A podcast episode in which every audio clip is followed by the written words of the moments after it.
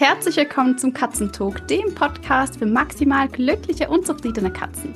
Ich bin Chris, deine Katzentrainerin und ich helfe dir dabei, deinen Katzen einen spannenden und abwechslungsreichen Katzenalltag zu schenken, sodass sie sich jeden Tag auf dich freuen. Heute habe ich eine ganz besondere Gästin im Podcast und zwar ist es Carmen Schell. Carmen ist die absolute Katzenexpertin für mich. Ähm, sie unterstützt seit mehr als zehn Jahren Mensch-Katze-Teams in den Herausforderungen, die wir einfach täglich im Katzenhaushalt auch haben. Sie ist Fachbuchautorin. Ihr neuestes Buch Wie wir Katzen glücklich machen erscheint in wenigen Wochen. Außerdem ist sie Dozentin für Katzenverhaltenstherapie an der ATN und bietet zahlreiche Workshops und Weiterbildungen für Profis an. Wenn ich an Carmen denke, dann denke ich an Käse, Humor und Motorräder. Liebe Carmen, so schön, dass du da bist. Ich danke dir ganz, ganz herzlich für deine Einladung. Bin total aufgeregt. und jetzt verrate ich auch noch, um was es geht. Gell? Super. Und zwar sprechen wir heute über den Perfect Fellin Match. Und du hast mich auf die Idee gebracht mit deinem neuen Kurs, der schon erschienen ist, gell? Und zwar geht es darum, wer mit wem das Feline Perfect Match. Ich habe mir gedacht, ich frage dich einfach, ob du Lust hast, auch meinen Zuhörerinnen ein bisschen mehr über Harmonie oder eben auch Disharmonie im Mehrkatzenhaushalt zu erklären. Als erste Frage, Carmen, wie können Katzen von einer Katzenfreundschaft profitieren. Also brauchen Katzen immer Gesellschaft und bedeutet eine Partnerkatze auch in jedem Fall eine Bereicherung? Ein klares Jein. Ähm, tatsächlich äh, ist es so, dass die aller, allermeisten Katzen nach meiner Erfahrung von einer Partnerschaft, also einer Artgenossenpartnerschaft profitieren ähm, und es nur wenige gibt, die tatsächlich im Lauf ihres Lebens aus verschiedenen Gründen gesagt haben, okay, nee, also andere Katzen gehen auf gar keinen Fall. Was viel, viel häufiger vorkommt, ist, dass die ähm, Katzen in der Vergangenheit vielleicht nicht ganz so glücklich miteinander ausgewählt worden sind und einige negative Erfahrungen mit ihren Artgenossen gemacht hat. Also das kommt wirklich oft vor. Danke dir, spannend. Ein klares Jein. Ähm, was genau bedeutet für dich der Begriff Perfect Match? Ähm, bei Katzen finde ich, ist ein Perfect Match vor allem damit gekennzeichnet, dass jede Katze ihre Bedürfnisse so ausleben kann, wie sie sie hat und nicht die ganze Zeit aufpassen muss, dass sie ähm, ein bisschen zu forsch ist oder dass ihr jemand den Platz klaut oder dass jemand schneller ist beim Spielen und so weiter. Also dass sie sich in ihrem Umfeld pudelwohl fühlt oder kätzisch wohl vielmehr, nicht pudelwohl, ähm, und sich nicht einschränken muss und ähm, im besten Fall in ihrer Art und Weise auch den Kontakt mit einer anderen Katze halten kann. Das heißt also auch bei Katzen ist ähm, Kontaktbedürfnis total unterschiedlich. Es gibt welche, die super gerne im, im Stapel liegen oder sich äh, ganz, ganz eng aneinander kuscheln. Ähm, es gibt aber auch welche, das ist wie so ein altes Ehepaar, die in einem Meter Abstand auf der Couch zusammen kuscheln und trotzdem total glücklich miteinander sind. Und wenn da diese Bedürfnisse gut zueinander passen, dann sind sie beide eine totale Bereicherung füreinander. Spannend, ich danke dir. Weil da bekomme ich auch oft äh, Rückmeldungen oder Fragen, was heißt, meine Katzen kuscheln nicht miteinander. Und dass eigentlich so dieses Bild von meine Katzen verstehen sich gleichgesetzt wird mit dem Bild, meine, Kusch meine beiden Katzen kuscheln miteinander. Schön, dass du das auch nochmal so ein bisschen aufgedröselt hast. Weil wenn meine beiden Katzen plötzlich miteinander kuscheln würde, dann würde ich mir tatsächlich Sorgen machen. Das wäre so gar nicht typisch für die beiden. Ja, und das finde ich ist auch ein ganz, ganz wichtiger Punkt, dass ähm, wir Menschen, da schließe ich mich mit ein, meine absolute Idealvorstellung einer Katzenbeziehung ist der, der Knäuel, der zusammen kuschelt und am liebsten alles zusammen macht. Aber das ist es eben nicht immer, sondern äh, es kann sogar, wie du sagst, manchmal vielleicht sogar merkwürdig sein oder ein Warnsignal sein, wenn sie auf einmal Kontakt eingehen, was sie vorher noch gar nicht gezeigt haben oder vielleicht auch völlig untypisch für die beiden ist. Spannend. Würdest du sagen, der Perfect Match äh, ist, also da liegt es vor allem an den Eigenschaften der Katzen oder gibt es da auch noch andere Faktoren, die mit einspielen? Natürlich sind die, die Bedürfnisse der Katzen, die Charaktere und so weiter, sind eine ganz, ganz wichtige Eigenschaft. Aber was eigentlich sogar noch davor kommt, ist, dass wir das passende Umfeld dazu schaffen, dass die Katzen überhaupt alles das haben, was sie brauchen. Ähm, sprich, einmal wirklich auch mit offenen Augen durch die eigene Wohnung zu gehen oder das eigene Haus zu gehen und zu schauen, habe ich denn ausreichende Ressourcen? Erstmal im materiellen Sinn, ähm, nicht nur den einen absolut genialen Kratzbaum, ums den dann, um den dann die Katzen immer wieder streiten müssen, sondern eben adäquate Ausweichstellen. Ähm, aber auch zum Beispiel auch mich als Mensch kritisch zu hinterfragen, habe ich die zeitlichen Ressourcen und auch die kognitiven Ressourcen, nenne ich sie mal, ähm, die Katzen so zu beschäftigen und anzusprechen, wie es jede einzelne dann auch tatsächlich braucht. Das ist für mich eigentlich sogar die Kernausgangsbasis, um zu entscheiden, kann ich noch eine weitere Katze bei mir integrieren. Absolut. Ähm, oft sehe ich auch, dass eine zweite oder eine dritte Katze dazugenommen werden möchte, um dann eine bestehende Katze, also eine Katze, die schon im Katzenhaushalt ist, auch auszulasten. Und da sagst du auch ganz klar, Ressource Mensch ist einfach super wichtig. Ey. Auf jeden Fall. Auszulasten ist aber ein gutes Stichwort, weil da, und jetzt wird es ein bisschen komplizierter, wie es mit Katzen halt ist. Äh, auslasten kann sein, dass die Katze tatsächlich eine andere Katze möchte, um äh, sich auszulasten, um mit ihr rumzufetzen und also fetzen im positiven Sinn hin und her rennen, Fangeles spielen und so weiter. Oder ob sie den Menschen ähm, zur Auslastung sich wünscht und mit ihm zusammen spielen möchte und so weiter. Also das sind zwei unterschiedliche Bedürfnisse, die wir gerne auch mal in einen Topf werfen, wo das eigentlich gar nicht reinpasst. Wie erkenne ich als Katzenmensch denn den Unterschied? Wenn ich jetzt eine Katze habe, die keine Partnerkatze hat, wie mhm. weiß ich, dass sie gerne eine Partnerkatze hätte? Hui, schwierige Frage. Wie viel Zeit haben wir? um, ähm, wir machen dann einfach mal einen Cut und eine zweite Folge. Also, das ist tatsächlich ein Punkt, der, den finde ich total herausfordernd. Ähm, wenn ich nur eine Katze habe und vielleicht auch wenig von ihrer Vorgeschichte weiß, ähm, ist es natürlich schwierig zu unterscheiden oder zu ähm, erkennen, ähm, welche Bedürfnisse hat die Katze, die sie eigentlich gerade noch gar nicht ausleben kann. Ähm, wir können natürlich Indizien hernehmen und können sagen, okay, was wissen wir denn von dieser Katze? Wie hat sie ursprünglich mal gelebt? Wo ist sie geboren worden? Wo ist sie aufgewachsen? Wie hat sie vielleicht ihre ersten Lebensjahre verbracht? Hatte sie da Kontakt mit anderen Katzen? Ähm, je nachdem, wo wir sie herhaben, beispielsweise, ob es aus dem Tierheim war, gab es da irgendwelche Kontaktversuche zu anderen Katzen, das kann auch ein Indiz sein. Ähm, wenn all das mit einem großen Fragezeichen bleibt, ähm, dann würde ich tatsächlich sagen, ähm, ein bisschen Mut. Ähm, wir können davon ausgehen, oder es ist tatsächlich so, Katzen sind gesellige Tiere. Sie haben aber ein ähnlich komplexes Sozialsystem wie wir Menschen. Das heißt, ähm, klar, Katzen sind Katzen, Menschen sind Menschen, dürfen wir nicht in einen Topf werfen, aber ich versuche immer auch so ein bisschen zu, für uns nachvollziehbare Vergleiche zu ziehen. Und das Sozialsystem von Katzen ist unseren sehr ähnlich. Also wir Menschen, äh, da gibt es auch diejenigen, die kann man in eine Riesengruppe setzen, die fühlen sich überall wohl und es gibt die Eigenbrötler und dann gibt es solche Menschen wie mich. ähm, ich komme nicht mit jedem klar, nicht jeder kommt mit mir klar, aber ich bin durchaus gesellig. Mit wem ich zusammenleben möchte, wird noch ein bisschen schwieriger. Ähm, aber ein Versuch ist es auf jeden Fall aus meiner Sicht wert. Also wenn es mehr hingeht zu, ich weiß es nicht genau, dann würde ich sagen, versuche bestmöglich zu matchen, also versuche die Kerneigenschaften der Katze so gut du kannst in, eine an, in einer anderen Katze zu finden und versuche eine ganz vorsichtige, ähm, begleitete Vergesellschaftung und schau dann, wie sich die Katze tatsächlich dann auch entwickelt und gibt. Also ich möchte da vor allem Mut machen, es zu probieren, anstatt seine Katze quasi, ja, böse gesagt, in Einzelhaft zu halten, weil man nicht genau weiß, ob.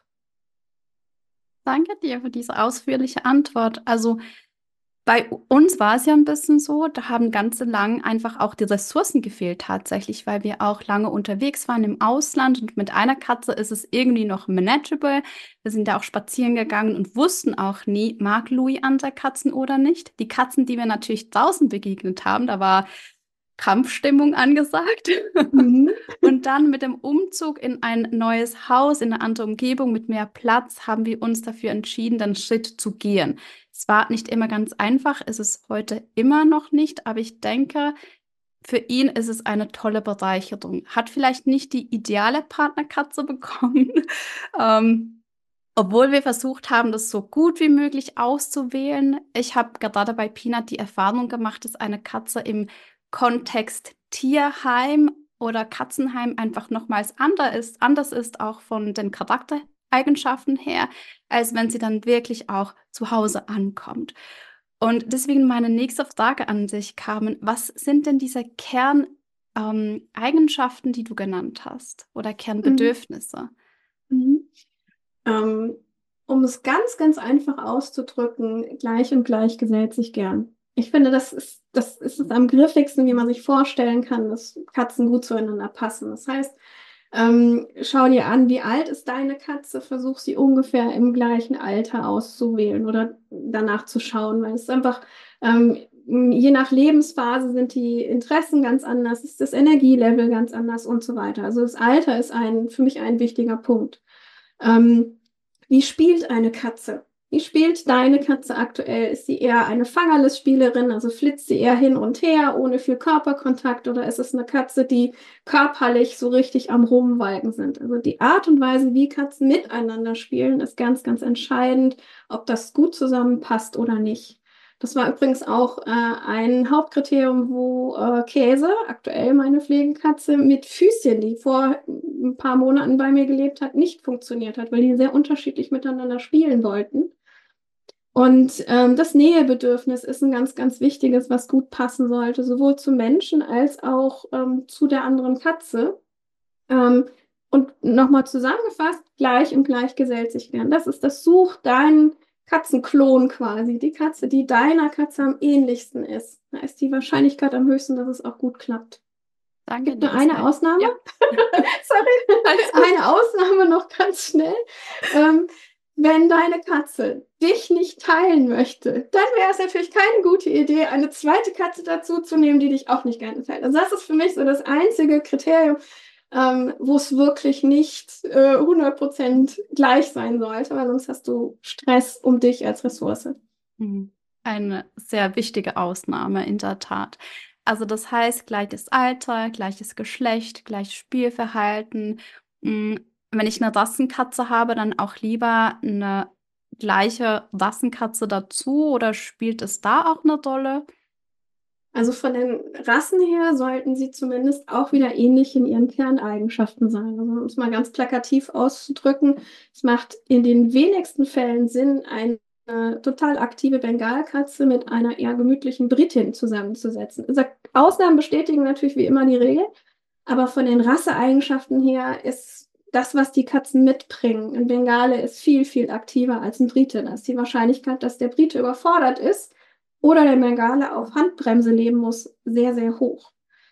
Einen Punkt, aber den hast du gerade eben so zusammengefasst, Geschlecht. Ähm, da würde ich gerne noch einschränken, weil tatsächlich ähm, es ist tendenziell schon so, dass sich gleichgeschlechtliche Katzen besser miteinander verstehen. Das liegt vor allem an deren Spielverhalten, weil die Katzendamen eher Fangerless spielen, die sind weniger körperlich, ähm, während die Kater eher die Raufbolde sind.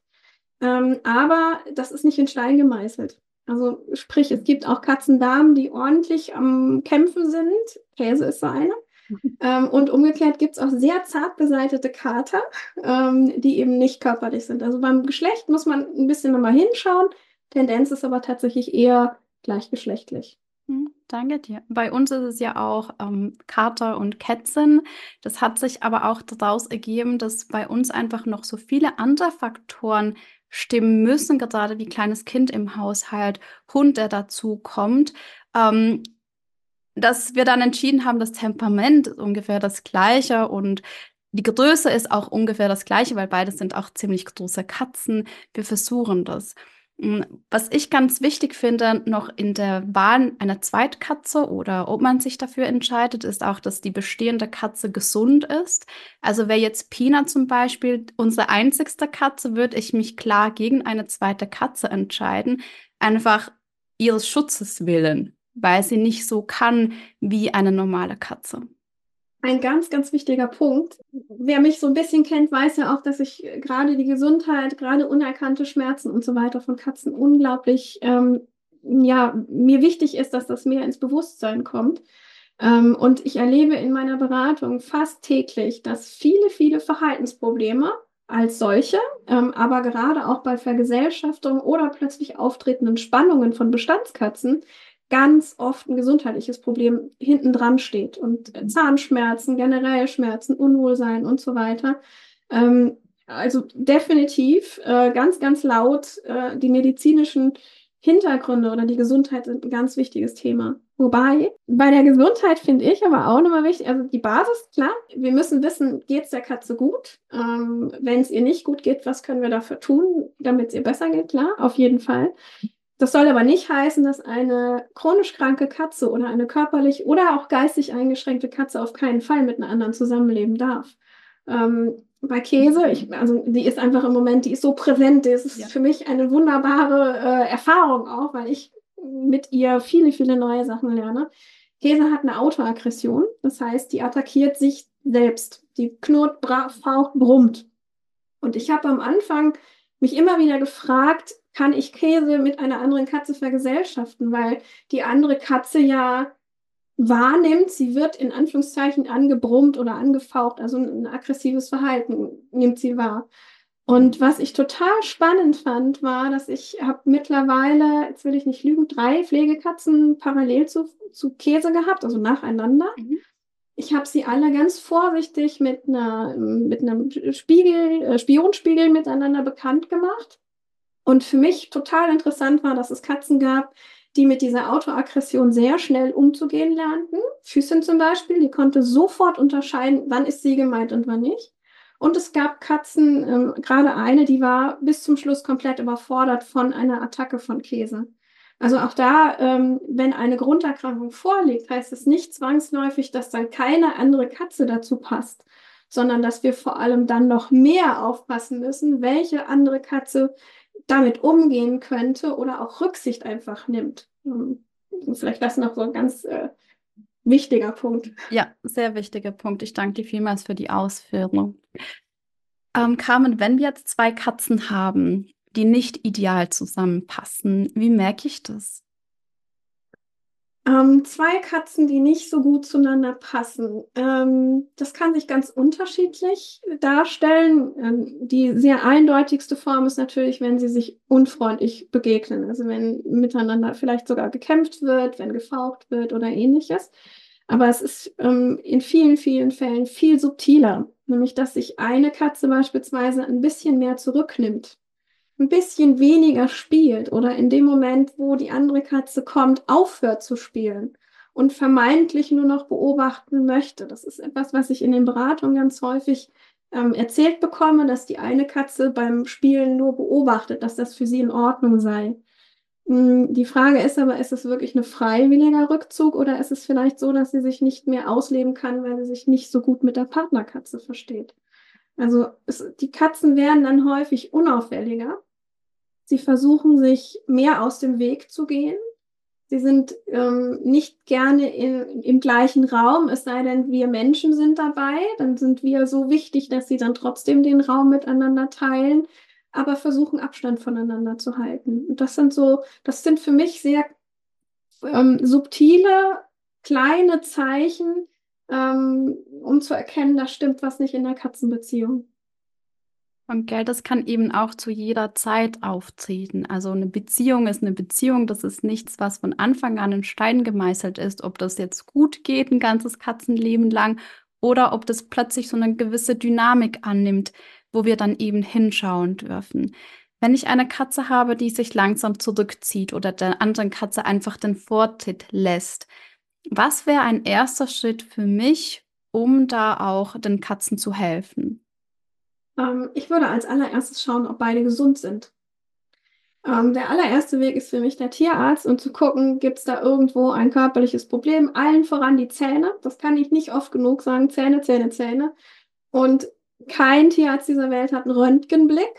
Das heißt, zu einer Zahnuntersuchung gehört ein Dentalröntgen. Es gibt viele Katzen, die aufgrund von Zahnschmerzen auf einmal unangenehm zu ihrer Partnerkatze werden oder sich zurückziehen.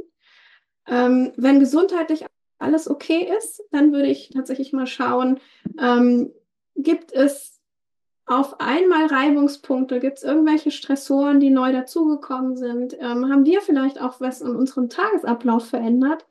Schenken wir vielleicht einer der Katzen weniger Aufmerksamkeit als bisher? Oder braucht sie vielleicht mehr oder eine andere Aufmerksamkeit als bisher?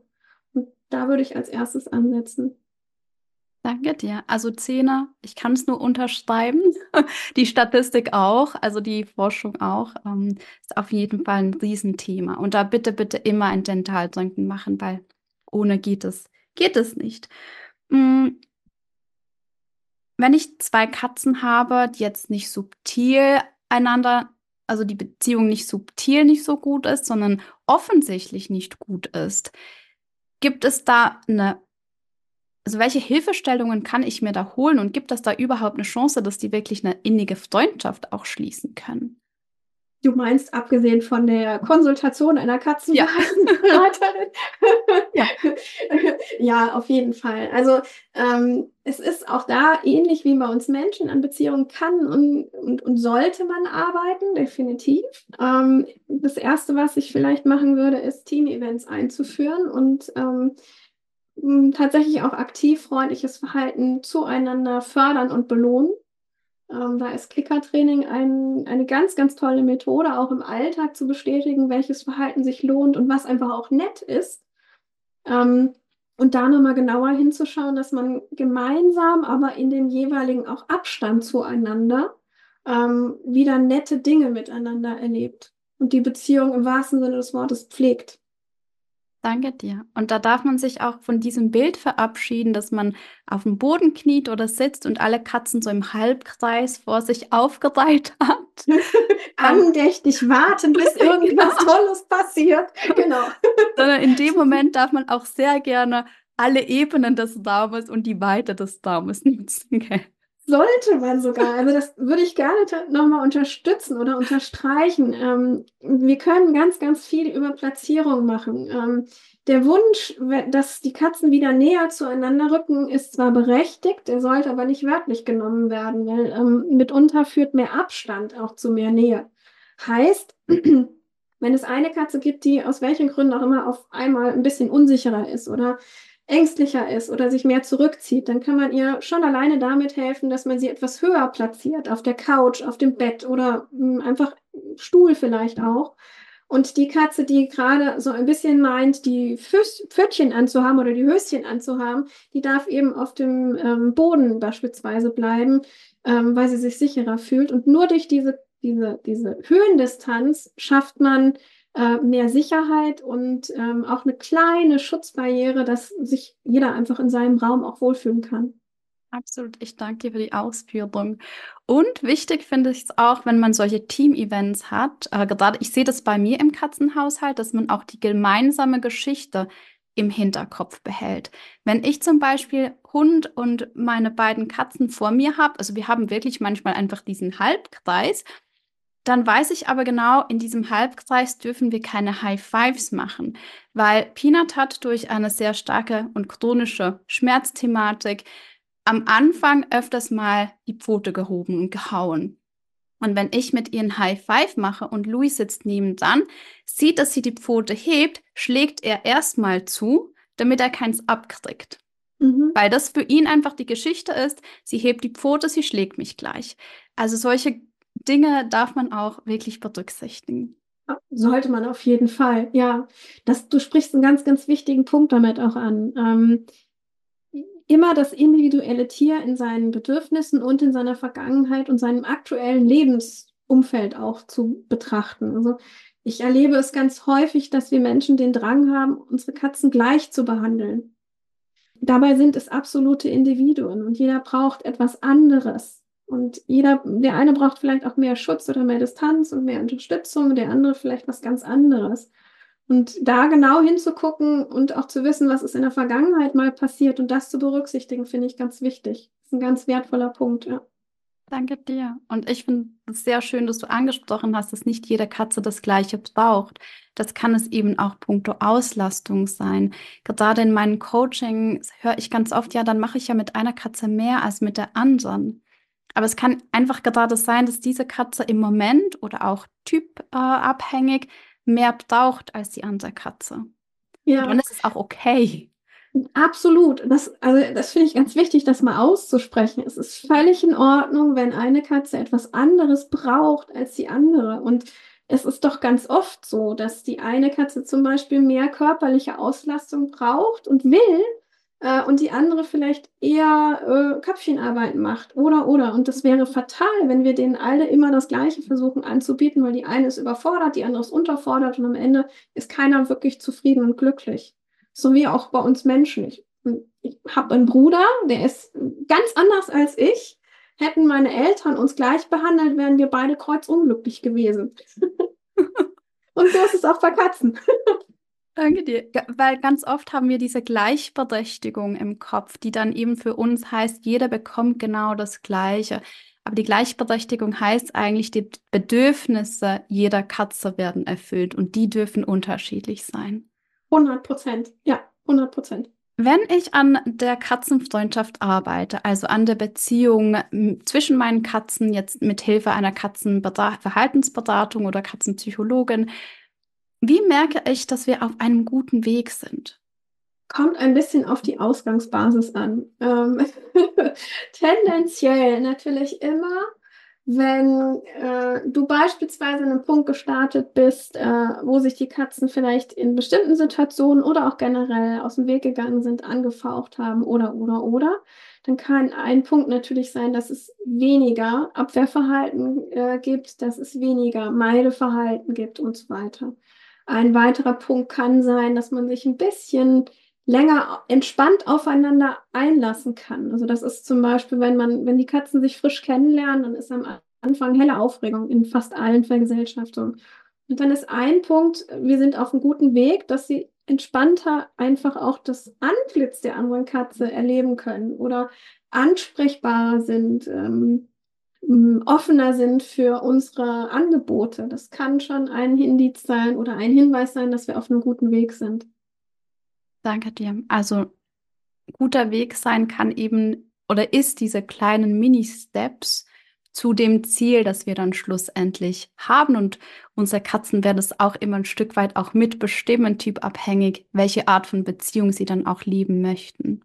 Ja, und da vielleicht auch ein Tipp, weil es uns Menschen oft schwerfällt, die kleinen Veränderungen wahrzunehmen. Das ist auch, das ähm, ist ein Kernteil ähm, meiner Arbeit bei Vergesellschaftungen oder auch Wiedervergesellschaftungen, dass die Menschen die Hoffnung zwischendrin nicht verlieren. Und ähm, ich höre ganz, ganz oft, ach, wir machen das schon ewig und es passiert doch nichts und so weiter.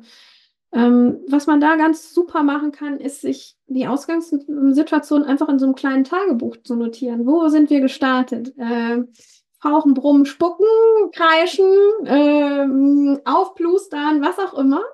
Äh, und dann vielleicht so einmal die Woche, alle zwei Wochen, einmal im Monat. Also das, was wir persönlich auch leisten können, ohne uns wahnsinnig zu stressen, finde ich immer ganz wichtig. Mhm. Ähm, dann zu notieren, wo stehen wir denn jetzt?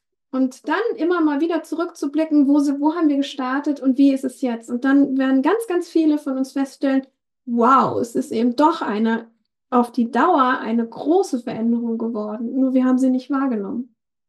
Genau, das ist wie die Kinder. Mein Sohn, ich habe, ich sehe ihn nicht wachsen, aber wenn die Oma zu Besuch kommt und sagt, Herr dir, du bist ja groß geworden.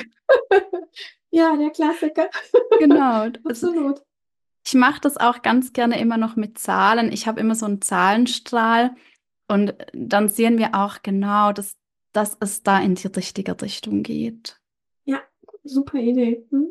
Ja. Hm, also du sagst, so eine Beziehungsarbeit zwischen Katzen ist nicht in zwei Wochen erledigt, gell? Beziehungsarbeit zwischen zwei Katzen, würde ich eher sagen, ist eine lebenslange Aufgabe. Ja. ähm, am Anfang wahrscheinlich ist der Invest etwas größer, aber es lohnt sich auf jeden Fall, lebenslang genau hinzuschauen, wie die Katzen sich noch verstehen, damit sich eben auch ähm, keine kleinen Gemeinheiten im Alltag einschleifen, ähm, die dann vielleicht zu einem größeren Problem werden.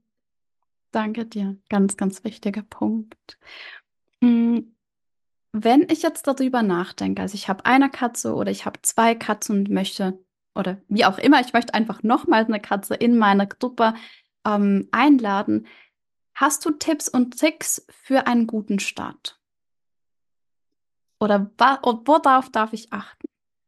Du meinst, wenn ich mir schon eine neue Katze ausgesucht habe, bevor sie einzieht, oder noch der Auswahlprozess? Also beim Auswahlprozess haben wir gelernt, gleich und gleich gesellt sich gern. Mhm. Da vielleicht ganz kurz, äh, was mir eben passiert ist, dass Peanut sich total verändert hat bei uns. Gibt es da mhm. einen Trick, den Kern der Katze zu erkennen? Mhm. Ähm, ja, auf jeden Fall. Ähm, sich vor allem Zeit ähm, und die Möglichkeiten zu schaffen, die Katze bestmöglich kennenzulernen. Ähm, ganz konkret, ich bin ja überwiegend auch im Tierschutz, im Tierheim tätig und da ist immer die Herausforderung, dass in Tierheimen einfach eine andere Lebenssituation vorhanden ist als in jedem Privathaushalt. In gut geführten Tierheimen sind die meisten Katzen relativ entspannt, aber alleine durch die räumlichen Verhältnisse und durch den Wechsel können sie sich nicht so ausleben, wie sie es jetzt bei uns zu Hause würden. Was ich ganz oft erlebe und immer wieder total erstaunlich finde, ist, dass viele, viele Menschen einfach ins Tierheim gehen, sich vielleicht eine halbe Stunde, Stunde oder vielleicht auch zwei Stunden Zeit nehmen, um eine Katze zu sehen und anzuhimmeln und dann sagen, ach, die ist es, zack, eingepackt und nach Hause.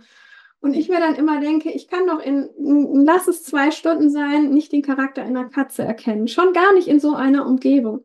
Das heißt, ähm, wo auch immer du dir deine neue Katze aussuchst, nimm dir die Zeit und die Möglichkeiten, mehrfach hinzugehen und ganz bewusst mit ihr zu interagieren, aber auch dich zurückzunehmen und zu schauen, wie verhält sie sich den anderen Katzen gegenüber.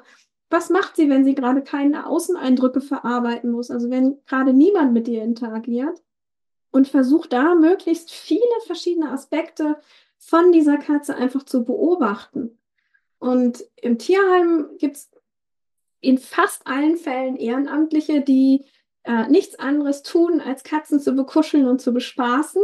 Versuch den Kontakt zu diesen Menschen herzustellen. Auf jeden Fall, weil die dir noch besser Auskunft geben können, wie die Katze tickt, wenn eben kein Pfleger äh, durchs Haus wuselt oder Besucher da sind und so weiter.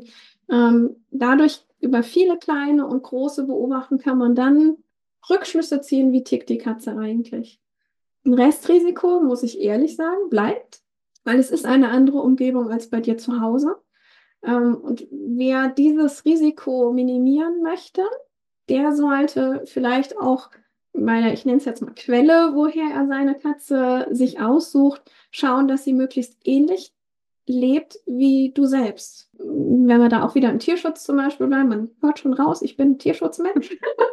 ähm, da gibt es Vereine, die zum Beispiel mit Pflegestellen arbeiten, also wo die Katzen in ganz normalen Privathaushalten leben, ähm, vielleicht auch idealerweise den Familienanschluss da haben. Und umso ähnlicher der Familienanschluss zu meinem persönlichen Leben ist, umso besser kann ich dann auch einschätzen, wie verhält sich die Katze wahrscheinlich bei mir auch. Ein ganz, ganz wichtiger Tipp. Ich danke dir vielmals. Nur damit wir es gesagt haben, wir haben uns drei Monate Zeit gelassen. Einige Male besucht. Manchmal ist es ja auch Liebe auf den ersten Blick. Es lohnt sich dennoch, diesen ersten Blick immer nochmal hin zu hinterfragen. Also es ist, man muss auch wirklich immer gucken, wie ist die persönliche Situation und die individuelle äh, Ausgangsbasis. Und ähm, natürlich kann ich auch ähm, versuchen, alle Kriterien mir bestmöglich abzuklopfen. Und dann gehe ich vielleicht nur einmal zu dieser Stelle hin und versuche diese Katze kennenzulernen und packe sie vielleicht tatsächlich ein.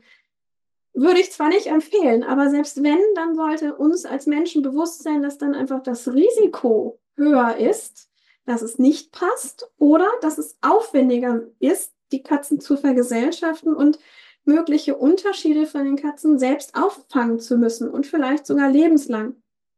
Also das ist etwas, ich finde, das spricht kaum jemand aus, aber ähm, wir Menschen suchen ja die Katzen füreinander aus. Und ähm, da ist es aus meiner Sicht unsere Verantwortung dann auch, ähm, Risiken zu kalkulieren und zu sagen, okay, die Katze kommt aus einem Umfeld, das ist vielleicht völlig anders als meins. Ich erfahre auch nicht viel von diesem Tier. Ich möchte es aber aus dieser Situation rausholen. dann ist es aber meine Verantwortung, mit dem Risiko zu leben, dass sie sich ganz anders entwickelt, als ich vielleicht gerade mir vorstelle und dass ich damit dann umgehen muss. Dafür kann die Katze nichts. Danke dir und dass du dafür auch genügend Ressourcen hast. Ja, nicht, dass du genau. dann morgen wieder 100% ins Büro fahren musst und äh, am Wochenende weg bist, sozusagen. Ganz, ganz genau. Ja, genau. Und das vielleicht auch für einen etwas längeren Zeitraum, als wir es uns wünschen. genau. Und dann hört man plötzlich die Knöpfe platzen, gell, die Knoten springen. Ja, absolut. Ganz genau. Also wenn ich jetzt meine neue Katze eigentlich ausgesucht habe, mehrmals besucht habe und es kommt jetzt Tag X, sie kommt zu mir nach Hause. Was ist so dein Nummer eins Tipp, damit die beiden oder mehrere Katzen möglichst gut aneinander gewöhnt werden können? Mhm. Lass sie erstmal ankommen und zwar ohne die anderen Katzen.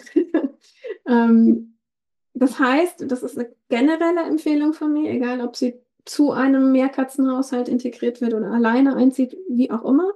In dem Moment, wo eine neue Katze bei dir einzieht, gib ihr vorher, richte ihr vorher ein kleines Katzenzimmerchen ein, wo sie alles hat, was sie braucht ähm, und lass sie da erstmal ankommen.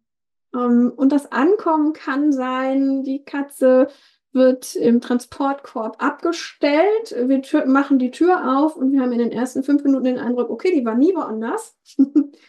Das kann aber auch sein, dass sie erstmal einen Tag lang in diesem Zimmerchen in irgendeinem Eckchen verschwindet und sich nicht mehr blicken lässt. Oder es kann auch länger dauern. Also sprich, der Zeitraum, wie lange die Katze braucht, um dort in diesem Zimmer erstmal sich wohlzufühlen, ist individuell. Aber wir sollten ihr auf jeden Fall diese Zeit lassen. Auf gar keinen Fall die unsere Freude, dass wir jetzt eine neue Katze haben, von unserer Bestandskatze auch voraussetzen und sagen, hier, da ist dein Spielkamerad, freu dich. Und dann macht es Puff und äh, die Freude ist äh, sehr einseitig. Also erstmal zu Hause ankommen lassen. Und wenn ich gleich den nächsten Schritt hinterher schieben darf, Gerne. lass die neue Katze dann auch bitte dein Zuhause oder euer Zuhause ohne die Bestandskatzen oder Katze ähm, erkunden dürfen, damit die weiß, wo sind hier gute Fluchtwege, wo sind hier schöne Ressourcen und so weiter, damit die sich da erstmal auskennt, Gerüche austauscht und so weiter und so weiter. Das heißt, die erste Zeit begegnen sich die Katzen nicht unbedingt direkt. Kannst du für diese erste Zeit einen Zeitrahmen nennen? gemeine Frage, gell? Eine super gemeine Frage. Aber du hast ja gesagt, ein Zeitrahmen. Okay, also für die erste Phase ein Zeitrahmen von wenigen Tagen bis mehreren Wochen oder Monaten. Reicht dir das? also, was mir wichtig ist, ähm, den Zuhörerinnen zu zeigen, dass es eben alles sein kann. Ja, das kann's. ähm, da, ja, es kann wirklich alles sein. Ähm, umso weniger Fragezeichen du bei der Auswahl hast, äh, umso souveräner beide Katzen sind, umso kürzer ist in der Regel die Zeit. Ähm, umso mehr Unsicherheitsfaktoren du hast, also sprich, umso weniger du vielleicht über die neue Katze weißt oder umso mehr Unschärfen du im Matching hast oder auch umso menschenscheuer die neue Katze ist, umso länger dauert das in der Regel. So kann man es vielleicht zusammenfassen. Danke dir. Würdest du dann auch sagen, also eine Vergesellschaftung darf ja sowieso gut vorbereitet sein, gell? Das ist, aber da darf man sich einlesen. Ähm, bei welchen Katzen würdest du dir auch Hilfe von außen holen im Sinne von einer Begleitung durch eine Katzenverhaltensberaterin, Katzenpsychologin? Ähm, in allen Fällen, in denen ich, ähm, hm, das ist, das ist eine gute Frage. da muss ich tatsächlich noch eine Sekunde drüber nachdenken, um nicht zu sagen, in fast allen. ähm, ich würde es gerne umformulieren. Mhm. Ich würde mir vielleicht nicht direkt Hilfe holen, wenn ich beispielsweise weiß, dass meine Bestandskatze sehr souverän mit neuen Situationen, auch mit neuen Artgenossen umgehen kann. Wenn ich schon Vorsichtsmaßnahmen getroffen habe, zum Beispiel eine Netztüre einzubauen, das ist, ich würde ehrlicherweise tatsächlich 99,9 Prozent der Fällen eine Netztüre einsetzen, egal wie die Grundvoraussetzungen sind, weil man hat immer nur ein, äh, eine Chance für den ersten Eindruck. Und spätestens, wenn ich merke, es wird schlechter als der Ausgangspunkt, Spätestens dann würde ich mir Hilfe holen. Oder wenn ich vielleicht auch nur selbst eine negative Erfahrung gemacht habe mit einer Vergesellschaftung, also ich als Mensch, und das müssen noch nicht mal mit den beteiligten Katzen sein, sondern äh, ich selbst habe ähm, schlechte Erfahrungen mit einer Vergesellschaftung gemacht, würde ich mir schon allein deshalb ähm, Rat an die Seite holen, um sicherer zu werden, weil wir Menschen ganz oft das Zünglein an der Waage sind, ob wir zuversichtlich sind oder nicht, ähm, ob wir Angst haben oder nicht, ähm, haben wir entscheidenden Einfluss darauf, wie die Katzen mit der Situation umgehen. Danke dir. Ja, der Mensch ist ein ganz, ganz wichtiger Faktor. Das habe ich auch bei mir selbst gemerkt, wo ich dann gemerkt habe, Louis geht es irgendwie nicht so gut gerade im Moment. Ähm, es ist ihm vor Peanut besser gegangen. Ähm, und dann oh kommen natürlich ganz viele Zweifel, äh, mhm. auch ein paar Zähnchen. Und dann war eigentlich die Arbeit sozusagen an mir vor allem, meine Gefühle mhm. im Zaum zu halten. Und das merke ich auch ganz oft in den Beratungen. Da gibt es auch mal ein Notfalltelefon, weil einfach die Emotionen so hoch sind.